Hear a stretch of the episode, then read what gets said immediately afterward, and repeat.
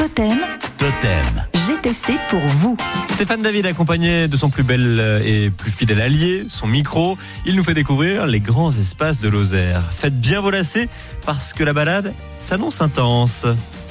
Oui, ce matin, direction les hauteurs de la ville de Mende, tout au bout de la route de Rieucros, pour arriver dans le tout petit village d'Aspre.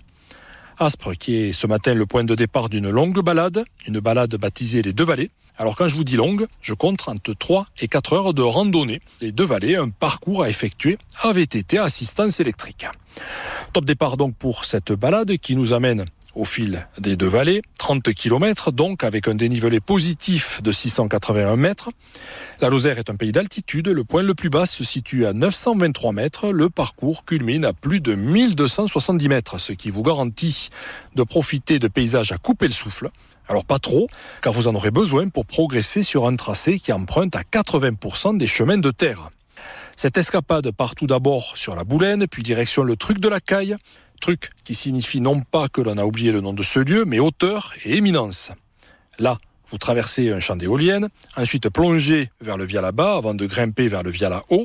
En traversant des villages ou des lieux dits de la Margeride, vous découvrirez de belles bâtisses couvertes de l'emblématique lose du pays.